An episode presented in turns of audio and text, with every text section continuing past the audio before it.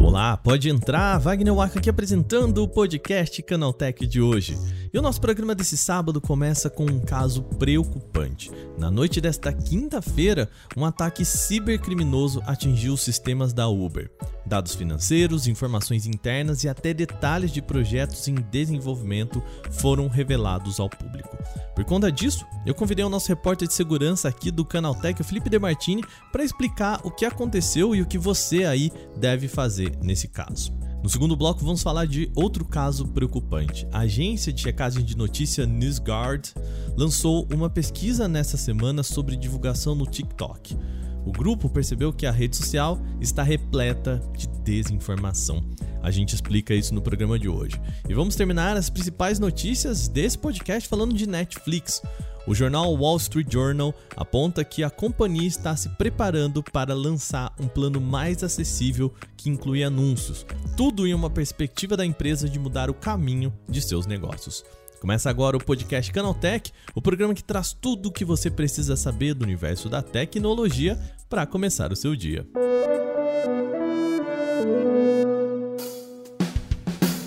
Olá, seja bem-vindo e bem-vinda ao podcast Canaltech, o programa diário que atualiza você das discussões mais relevantes do mundo da tecnologia. De terça a sábado, a partir das 7 horas da manhã, a gente tem os três acontecimentos tecnológicos aprofundados aí no seu ouvido. Lembrando que a gente tem também de segunda-feira o nosso Porta 101 e o programa dessa semana tá bem legal, a gente já entregou. E eu vou deixar aqui um aviso para vocês. Há muito tempo vocês vêm pedindo pra gente o podcast de domingo. Eu já recebi mensagens, a gente já falou muito aqui sobre isso. E bom, eu vou deixar só um aviso rápido aqui. Presta atenção amanhã no seu feed. É tudo que eu vou falar. Beleza? Não se esquece de seguir então a gente no seu agregador para receber sempre os episódios novos e aproveita para deixar uma avaliação pra gente por lá. Sem mais, vamos agora para o nosso primeiro tema do dia.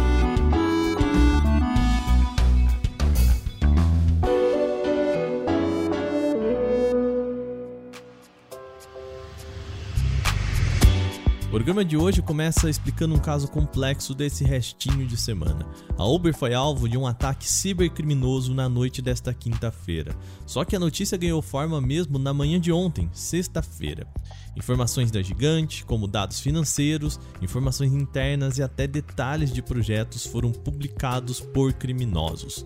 Estão disponíveis, por exemplo, imagens de painéis de serviço como AWS, Google Workplace e HackerOne, e nesse último usado para publicação e resolução de vulnerabilidades, tem até postagens jocosas sobre a empresa feita pelos criminosos. Mas eu sei que o que preocupa você, ouvinte, aí é o quanto isso impacta nas informações como consumidor. Você deve estar se perguntando: tem que sair da plataforma? Tenho que mudar minhas senhas? O que, que eu preciso fazer?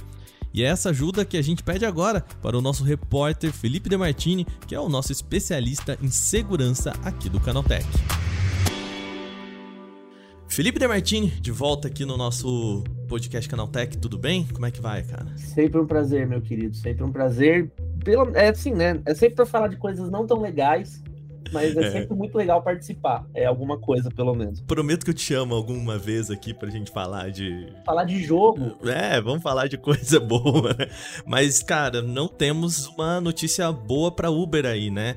A gente acordou nessa sexta-feira, ontem aqui, com uma história de invasão de Uber, prints rolando. Vamos explicar para nossa audiência o que, que aconteceu. É, a gente ainda tá, no momento dessa gravação, a gente ainda tá nas primeiras não dá para dizer que são as primeiras horas é, desde o incidente, porque os detalhes ainda são muito escassos, mas são as primeiras horas desde que a gente ficou sabendo do incidente. Uhum.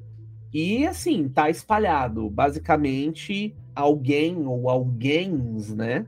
Um cybercriminoso ou um grupo deles, a gente também ainda não tem essa informação, invadiu aí sistemas privados do, da Uber e teve acesso a muita coisa crítica é, da empresa em si o, acho que antes de, de, qualquer coisa, de qualquer explicação, acho que o importante, que é mais importante falar é que, pelo menos por enquanto, a gente não tem nenhuma notícia de comprometimento de dados de usuários, de dado de motorista, de dado de parceiro da Corner Shop, de lojista que está na Corner Shop, enfim.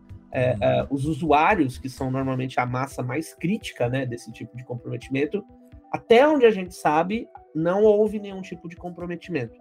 É. Mas o, a, a, intrusão aos sistemas da Uber é grave o bastante para que isso seja uma possibilidade.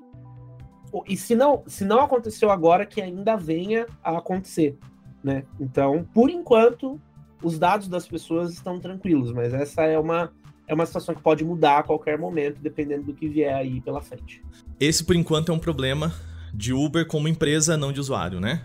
É, exatamente. O, o principal, a principal preocupação que está sendo comentada no momento é que esse, essa pessoa, esse criminoso, a gente ainda não sabe. Ele, a única identificação que a gente tem é que ele se identifica como Anywave porque ele postou com esse nome no Slack interno da Uber, uhum. avisando a todos os funcionários da Uber que a, a, a, empresa tinha sido hackeada e as pessoas acharam que era brincadeira, responderam com emoji de risada, emoji de coração. a galera não, não teve a noção de que isso realmente estava acontecendo. Uhum. E aí uhum. foi domínio, é, sistema da Amazon de cloud, Google Workplace, foi tudo, foi tudo. E tem algumas screenshots que foram publicadas nas redes sociais, inclusive de de registros financeiros de viagem. Tem Caraca. o nome dos executivos que gastaram mais em viagem esse ano, quanto eles gastaram, qual é o orçamento da Uber para isso. A coisa é bem, bem complicada, mas como você falou, para Uber enquanto empresa. Uhum. A, a parte mais crítica e mais tensa é que esse pessoal teve acesso ao Hacker One, o HackerOne é, um, é uma plataforma de desenvolvimento e, e caça a bugs, a problemas de segurança, a vulnerabilidades no software da própria Uber, no aplicativo e tudo mais. E aí que está o grande problema, porque lá podem estar brechas de segurança que são críticas, que a Uber descobriu, ou que algum hacker ético revelou a Uber e isso às vezes é dado pagamento e tal mas que não era público e que teoricamente nenhum criminoso sabia. Hum. E na hora que isso é vazado, essas brechas podem ser aproveitadas por outras, por outros criminosos, pelos próprios que fizeram o um ataque à Uber. E é aí que está a principal questão. Por isso que eu falo que assim, ah, os dados e não sei o que, as coisas estão, por enquanto, não é uma preocupação, mas é por enquanto, porque a gente não sabe o que, que vai acontecer não sabe se esses caras, por exemplo, não vão vender. E, e, venda de acesso, venda de vulnerabilidades é uma coisa que é muito pesada hoje no, no cenário. Né? Vale muita grana esse tipo de coisa. É, é, o que a gente sempre fala: quando uma brecha é divulgada ao público, os criminosos aproveitam, por exemplo, da lentidão de atualização das pessoas para tentar fazer ataques usando aquilo antes da galera corrigir a falha. E na hora que você tem um mundaréu aí, vai saber quantas brechas estavam lá, mas o HackerOne é um dos principais sistemas para isso, e o Uber usava isso ativamente, vai saber o que que, o que, que tem nessa caixa de Pandora aí que os caras conseguiram abrir. Conseguiram abrir. Tá. No lado do usuário, então, a pessoa que tá ouvindo esse podcast e pode pensar, tá, o que que eu faço? É, é, é a, a, pessoa que tá pegando o celular agora e colocando o aplicativo da Uber na lixeira ali, né?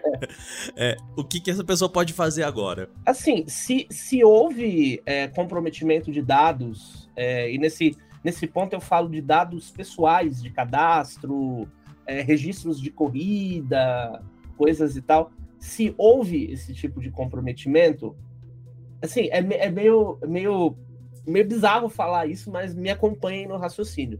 Se houve esse tipo de comprometimento, já aconteceu, já era. Uhum. Esse barco já partiu. Já partiu. Então não adianta você deletar o aplicativo, você deletar a sua conta agora.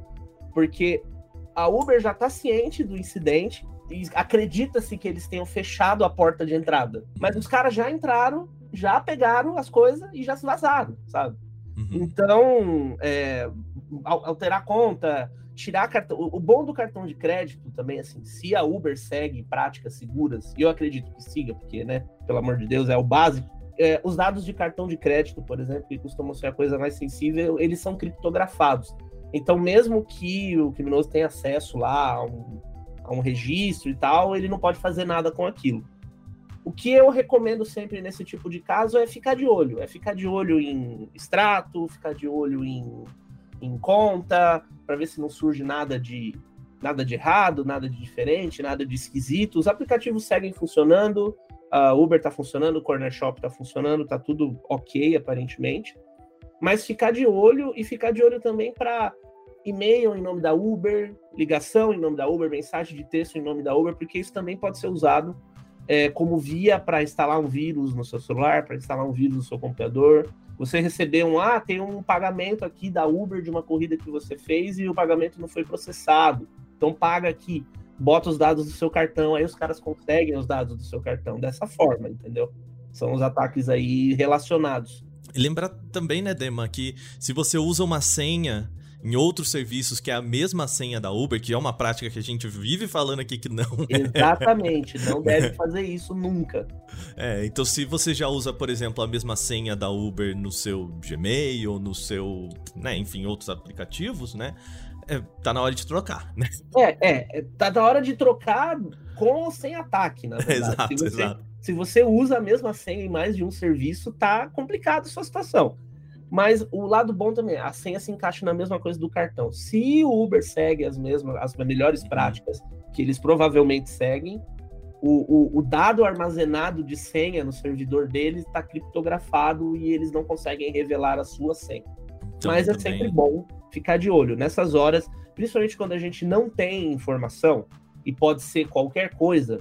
A cautela é a recomendação que a gente sempre passa para os leitores. Fica de olho, em extrato, fica de olho em conta, fica de olho em e-mail, mensagem, não clique em link, não passe dados, não passe cartão, não faça pagamentos, nem nada do tipo relacionados a Uber, claro. Sim, né? O Uber agora é um ponto de alerta em comunicação aí, né? Dema, pra gente fechar aqui o nosso papo, o que, que a Uber falou, né? Vamos fazer o nosso, nosso trabalho aqui também de ouvir o que, que a Uber já se pronunciou, ela já apresentou alguma coisa? O que, que temos dela? É, eles se pronunciaram na quinta-feira à noite, né? O, os relatos do, da intrusão começaram a surgir na própria quinta-feira à noite, acho que lá pelas 8 ou 9 horas. E às 10 e meia da noite, a Uber se pronunciou pelo Twitter, falando só que assim, ah, estamos respondendo a um incidente de cibersegurança, estamos falando com as autoridades e vamos informar na medida que mais informações é, estiverem disponíveis. Eu entrei em contato com a assessoria da Uber no Brasil também perguntando especificamente sobre usuários, sobre dados, sobre mais informações sobre o incidente, e eles só me, me mandaram esse mesmo comunicado. Então, é o que a gente tem de, de informação agora, é que eles estão cientes, que eles estão trabalhando e temos que aguardar aí mais, mais informações. A gente está conversando aqui na manhã da sexta-feira, então vamos ficar ligado aqui o dia inteiro até a gravação, a publicação desse podcast por enquanto. É o que a gente tem. É isso, né, Dema? É isso aí, vamos torcer para que seja só isso mesmo. É, uma coisa que, que eu, eu acho que é de se levar em conta é que nessa mensagem do que foi postada no Slack dos funcionários, o, é, é, os responsáveis pelo ataque usaram uma hashtag criticando o pagamento da U, o pagamento de valores da Uber aos motoristas. Então isso faz pensar que os usuários e os motoristas não são o alvo, pelo contrário, né? Uhum. Eles estão talvez fazendo isso até como uma forma de protestar. Pode ser um, uma, um fator de tranquilidade aí, de que dados pessoais não vão ser acessados, mas vai saber. A gente nunca sabe o que esperar nesse tipo de situação. Tema, obrigado mais uma vez vir aqui bater um papo com a gente, esclarecer. A gente é, né, a gente viu amigos em comum, né, Sim. perguntando o que que tá acontecendo, o que que eu faço, familiares, enfim. Então também é um jeito da gente acalmar um pouco as pessoas e, e esclarecer a situação. Obrigado por ter vindo aqui, querido. É nós, estamos juntos. Qualquer coisa a gente vai atualizando aí o pessoal, tanto lá no site, aqui também, estou à disposição. Então vou deixar o link aqui na descrição desse podcast para reportagem e também lá na nossa aba de segurança do Canaltech, que a gente está sempre atualizando as informações enquanto elas saem. Abraço.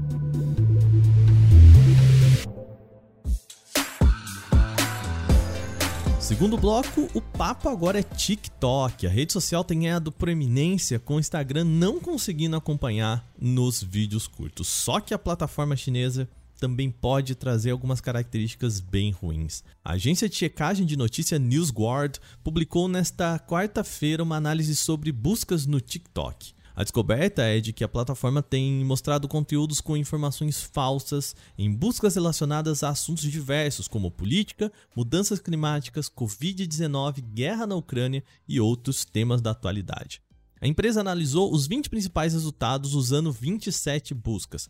Com isso, descobriu que 19,5% dos vídeos sugeridos continham desinformação. Isso quer dizer que a cada 5 vídeos feitos na busca, é provável que um contenha uma desinformação. Dentre as informações falsas encontradas nos resultados de busca pela agência estavam teorias de conspiração promovidas pelo grupo QAnon e receitas caseiras de hidroxicloroquina, medicamento prescrito usado para tratamento de malária e lupus. A própria ferramenta de pesquisa do TikTok parece projetada de forma que direcione os usuários a conteúdos enganosos em certos casos, segundo os pesquisadores. Quando se digita termos como vacina Covid na busca, a plataforma mostra sugestões como palavras-chave relacionadas que incluam exposed sobre a vacina e danos da vacina. Em resposta ao NewsGuard, a rede social afirmou que a metodologia do estudo foi falha, considerando que as conclusões foram extraídas de uma pesquisa limitada.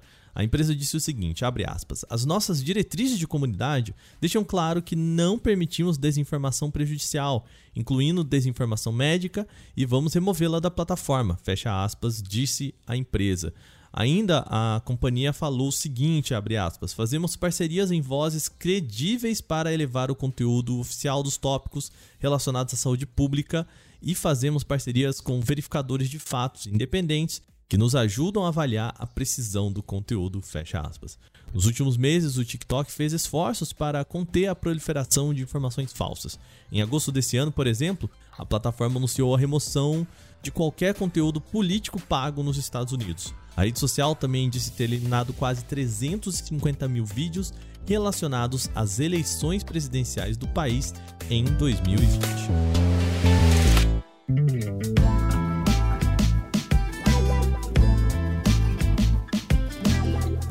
Última notícia do nosso programa agora é sobre a Netflix. O site Wall Street Journal publicou uma reportagem em que aponta que a empresa está vivendo um processo de transição.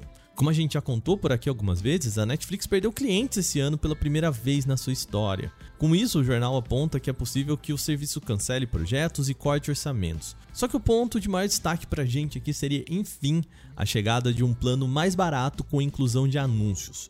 O Wall Street Journal diz ter conversado com pessoas próximas à execução dessa ideia. A projeção interna da empresa é alcançar 40 milhões de novos assinantes com essa proposta até o ano que vem. Um estudo interno a que o site diz ter tido acesso aponta que só internamente, ou seja, no mercado norte-americano, seriam cerca de 13 milhões de novos assinantes. Os demais viriam de regiões nas quais a plataforma é líder, como no Brasil. Há um mês, um documento também supostamente vazado da empresa apontou uma estimativa de preço para esse novo plano. Seria entre 7 e 9 dólares para o plano com anúncios. Atualmente, a versão mais básica lá nos Estados Unidos custa 10 dólares, o que indica sim que esse plano com anúncios deve ser mais barato. Então vamos trazer isso aqui para o Brasil. No nosso país, a versão mais barata da Netflix custa R$ 25,90. Um plano, portanto, com anúncios provavelmente vai custar menos que isso. Apesar das informações do Wall Street Journal, a Netflix ainda não confirmou que vai lançar esse plano. Agora, terminadas as principais notícias de hoje, vamos para o nosso quadro Aconteceu Também.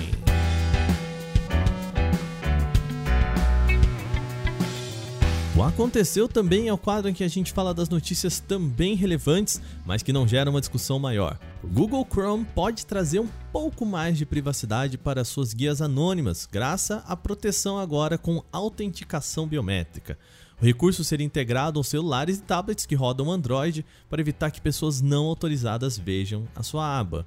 A novidade está escondida sobre um sinalizador no Chrome 105 no menu de funções experimentais, portanto, ainda é uma funcionalidade em desenvolvimento. Muitos ajustes podem ser feitos pelo Google para otimizar essa ferramenta que evitaria o acesso indevido a essas guias privadas por quem mexer no seu celular. Com essa opção, quando se abre o Chrome na navegação anônima e as abas estiverem já abertas, as abas anônimas estiverem abertas, o aparelho pede que a pessoa coloque novamente as credenciais usando a digital ou o rosto. Vale ressaltar que a navegação anônima do Chrome não deixa o usuário anônimo de verdade, tá? já que não impede que o provedor de internet ou determinados aplicativos monitorem a navegação. O recurso apenas oculta o seu histórico e impede a gravação de cookies sobre uma sessão em sites. O jogo Genshin Impact vai virar uma série animada feita pelo estúdio Ufotable. A informação foi revelada durante o programa especial de atualização 3.1 do game. A empresa ainda não revelou mais informações sobre como nem quando essa série vai ser lançada, só falou que existe a colaboração entre as duas empresas. Esse é um projeto que ela considera de longo prazo. O estúdio Ufotable, que vai encabeçar o projeto, também é responsável pelo anime Demon Slayer Kimetsu no Yaba, sucesso de público e crítica. Além de Demon Slayer, a empresa também é responsável pela franquia Fate, que também era uma série de jogos antes de se tornar um anime. O YouTube trouxe mais informações sobre a chegada do sistema de monetização para o formato de Shorts, com incorporação ao programa de parceiros. Essa medida deve estimular a produção de conteúdos a oferecer uma recompensa em dinheiro para quem conseguir visualizações e engajamento nos vídeos curtos. Segundo informações divulgadas pelo jornal The New York Times, o formato se juntará ao programa de parceiros no início de 2023. Os criadores originais do YouTube precisam ter pelo menos mil inscritos e 4 mil horas de exibição ao longo de um ano para serem qualificados. Para os shorts, será necessário também ter 10 milhões de visualizações em 90 dias. O Google já havia falado sobre os planos de pagar pela produção dos shorts, como ocorre com os vídeos longos sob demanda no YouTube, mas até agora nada foi divulgado oficialmente. A certeza é que a quantia paga será calculada conforme o retorno gerado dos anúncios. A Apple fez uma reestruturação nos novos iPhone 14 e iPhone 14 Plus e que agora podem ser abertos pela parte traseira. Desde a versão 4S que isso não acontecia, o que deve facilitar consideravelmente o reparo de alguns componentes. Até então era necessário abrir o smartphone pela parte da frente, na tela, aplicando uma fonte de calor e usando uma ventosa para remover o painel. Um técnico mais descuidado poderia, sem querer, acabar danificando o display, um dos componentes mais caros de um smartphone. Com abertura pela tampa traseira, trocar somente o vidro quebrado, por exemplo, é mais fácil, mais barato e também mais ecológico do que anteriormente. E aparentemente, esses modelos também podem ser abertos pela frente, caso seja necessário. A Realme pode anunciar em breve sua nova geração de aparelhos intermediários com a chegada do suposto Realme 10. Agora, ele surgiu em diversas certificações, indicando um lançamento próximo. O Realme 10 foi encontrado em certificações na Tailândia, Índia e Indonésia. Além de alguns detalhes sobre conectividade, fica claro o nome comercial do novo produto. Nenhuma outra novidade a respeito do novo aparelho foi revelada até o momento, com boatos citando que ele teria apenas duas câmeras traseiras.